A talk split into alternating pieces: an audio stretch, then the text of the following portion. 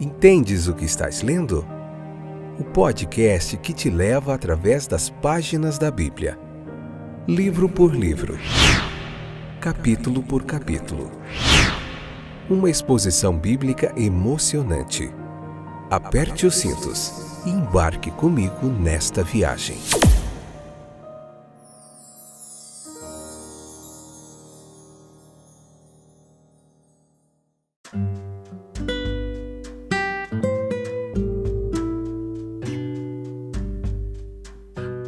Olá, eu sou o Fábio e esse é mais um fantástico episódio do nosso podcast Entendes o que estás lendo?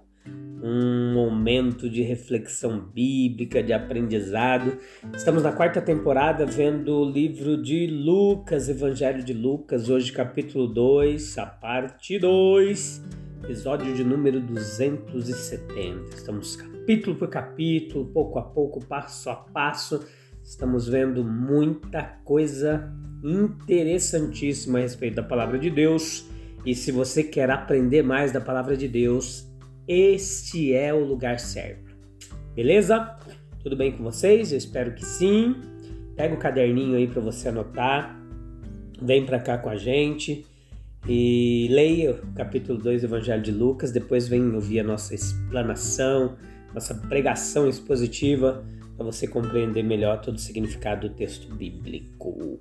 Beleza? Depois de toda essa introdução, vamos ver hoje o, o mundo humano e o mundo celestial e a pessoa de Jesus, a que nós estamos vendo bastante aqui logo no comecinho do nascimento dele, pelo nosso amigo e irmão Dr. Lucas.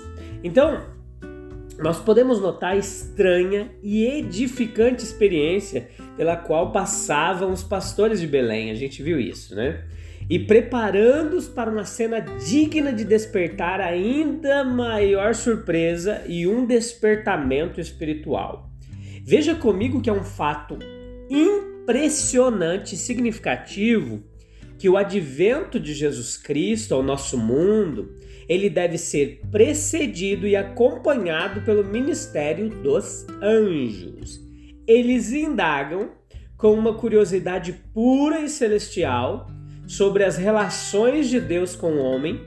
Eles admiram reverentemente a sabedoria de Deus em suas relações com seus filhos humanos.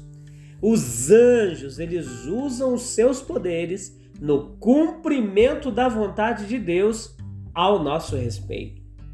Veja que o nosso Salvador, por outro lado, é aquele em quem eles também têm profundo interesse. Embora não precisem de sua redenção, a adoração que dispensam a ele é uma grande alegria celestial. Jesus Cristo ele veio em humildade e perfeita humilhação para o mundo no qual ele adentrou para que o mundo pudesse ser redimido e restaurado por meio dele. A suprema grandeza da graça divina ela recebeu sua mais maravilhosa ilustração, e mesmo os registros do reino de Deus não continham nenhum evento ilustrativo de uma piedade mais magnânima e um amor mais sacrificial do que essa expressão de boa vontade para com os homens. Note comigo que o fundamento foi o, o fundamento sobre o qual um reino divino de verdade e justiça foi estabelecido e deveria ser criado. Sobre a rocha da encarnação divina repousa todo o grande edifício da restauração da raça humana ao amor e a semelhança de Deus. Então, de fato, quando Jesus nasceu em Belém, a glória de Deus foi celebrada mais apropriadamente, pois então a glória de sua graça se manifestou e foi assegurada a glória que deveria ser prestada a Ele por nossa humanidade.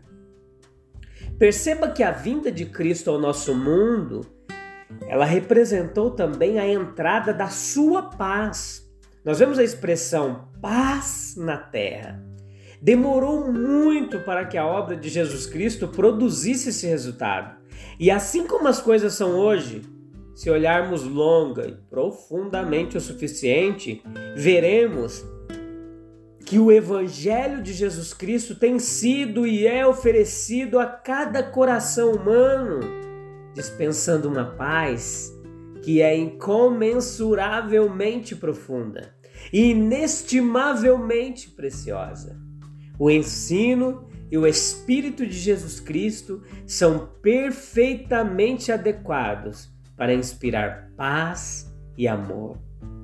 Maria, ela guardava todas essas coisas que ela tinha ouvido. Ela entesourou-as na câmara secreta de sua mente e em seu coração.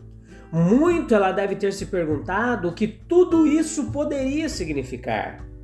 Sem dúvida alguma, a esperança que havia nela purificou seu coração, como uma esperança tão sagrada poderia fazer, e fez de sua vida uma vida de reverência e oração. Foi bom para ela pensar muito no propósito que Deus estava prestes a realizar por meio de sua instrumentalidade ela seria mais adequada para ser aquela santa maternidade pela qual ela deveria ser tão altamente honrada e pela qual ela deveria prestar um serviço tão inestimável à sua nação e à sua raça. O fato de que ela guardou e deteve esses mistérios solenes e sagrados, eles podem nos lembrar muitas coisas. Que as coisas, uma delas é que as coisas que mais valem guardar não é dinheiro que pode ser guardado no banco, nem joias que podem ser guardadas nos armários. Há também convites divinos para voltarmos ao nosso afastamento, aproximar-se do seu trono, aceitar a sua misericórdia, caminhar ao seu lado e sentar-se à sua mesa. Há exortações divinas ao dever, ao serviço e ao alto sacrifício. E há promessas divinas de provisão e proteção e inspiração aqui, de bem-aventurança e ampliação no futuro. Existe uma teoria filosófica plausível de que um pensamento, uma vez recebido na mente, nunca será totalmente perdido. Uma vez lá, permanece lá, embora possa estar em segundo plano, despercebido. Mas por uma questão de vida prática, nós sabemos muito bem, tanto por testemunho quanto por experiência, que os melhores e mais elevados pensamentos podem escapar de nossa visão. Eles podem ser facilmente perdidos de vista e desconsiderados. Prestamos atenção, prestamos a nós mesmos o mais verdadeiro serviço. Quando refletindo sobre eles, nós mantemos sãos e íntegros em nossos corações os grandes pensamentos de Deus. O poder da meditação contínua é uma das faculdades de nossa natureza humana. Mas a pressa e a tensão da vida moderna, elas constituem uma poderosa tentação para deixar essa faculdade enferrujar e cair em desuso. Mas se nós amarmos verdadeiramente, sabiamente, resistiremos e venceremos a tentação de deixar de meditar e aplicar a nossa mente nas coisas de Deus. Veja no versículo 21 e 40 desse capítulo 2 de Lucas a circuncisão e a apresentação de Jesus. Veja que nós passamos agora do sermão do anjo da verificação fiel dos pastores para os próximos eventos notáveis na grande vida que incorpora o Evangelho para a humanidade. E aqui nesse capítulo 2 nós temos a circuncisão, no versículo 21, e essa foi a admissão de Jesus quando tinha apenas oito dias de idade, digamos assim, na igreja do Antigo Testamento, ali onde era o templo judaico um processo doloroso e sangrento, e como tal foi o início daquela vida de sofrimento na qual o Filho de Deus decidiu entrar para salvar os homens.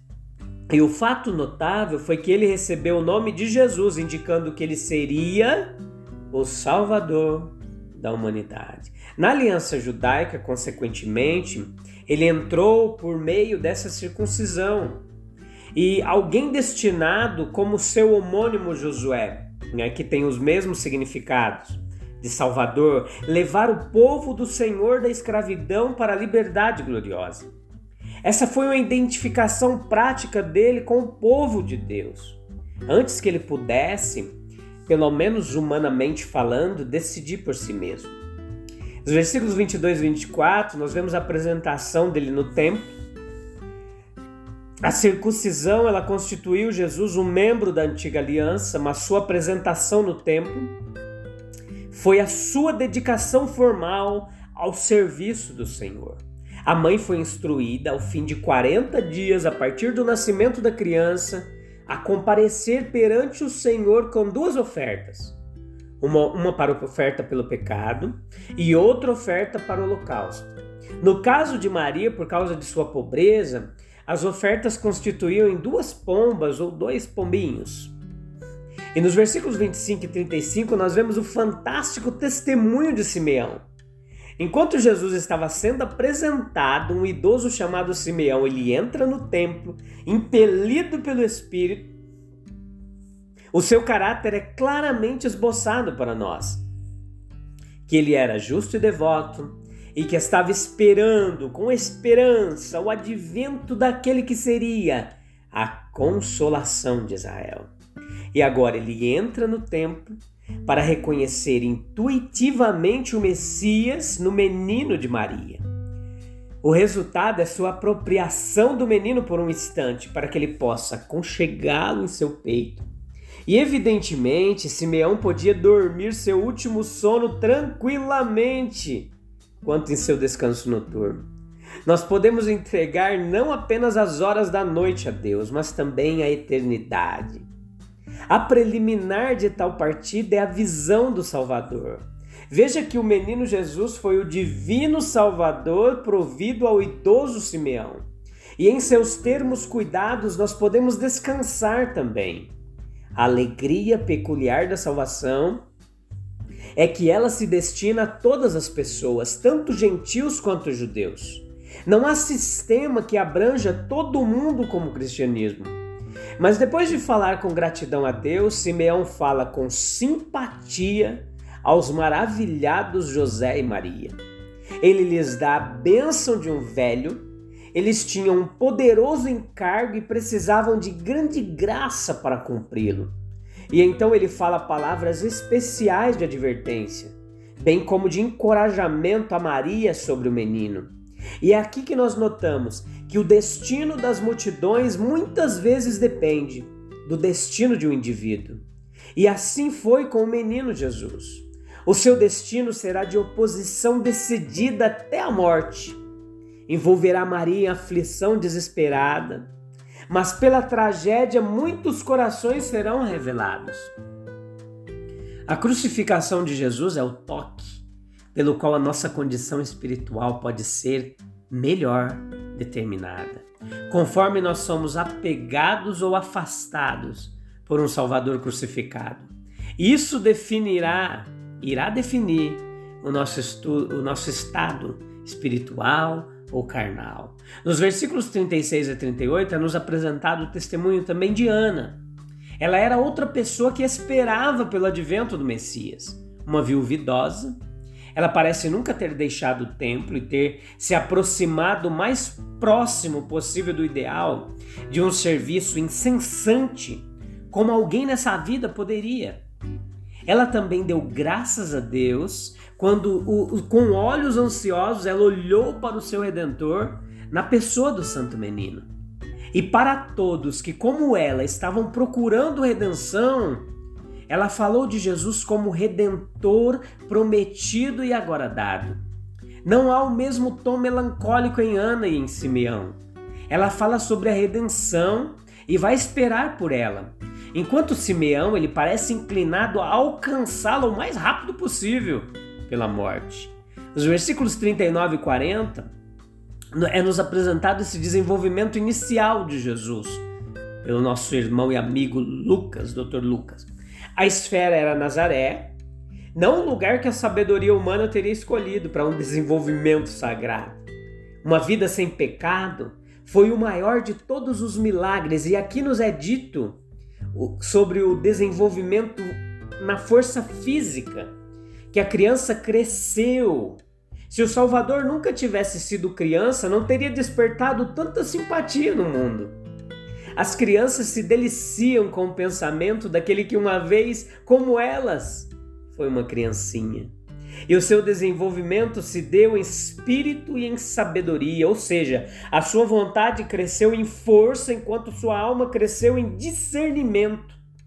Quando o menino não lhe faltou caráter e a sua percepção foi notável, ele se tornou consequentemente o objeto da graça divina. Esse favor do Pai era seu por direito. Ele ganhou seu caminho para isso, e isso não poderia ter sido negado a ele com justiça. A raça humana não estava mais aos olhos do Pai totalmente depravada. Uma característica redentora, ela apareceu na pessoa do santo menino Jesus em Nazaré. A atitude de Deus para com o mundo foi assim alterada, e com razão. Há pessoas que dão um tom de atração sagrada, um tom de atração sagrada à esfera em que vivem. A cidade de Nazaré foi redimida da suspeita universal. Um deserto insignificante por causa de uma criança que morou lá. E mudou. Um lugar que diziam que não poderia vir nada que, que, que tivesse algum significado daquele lugar, mas veio. Cabe a nós nos regozijarmos em um Salvador como temos em Jesus aquele que passou pelos estágios da vida, que experimentamos individual, individualmente e foi sem pecado em todos eles.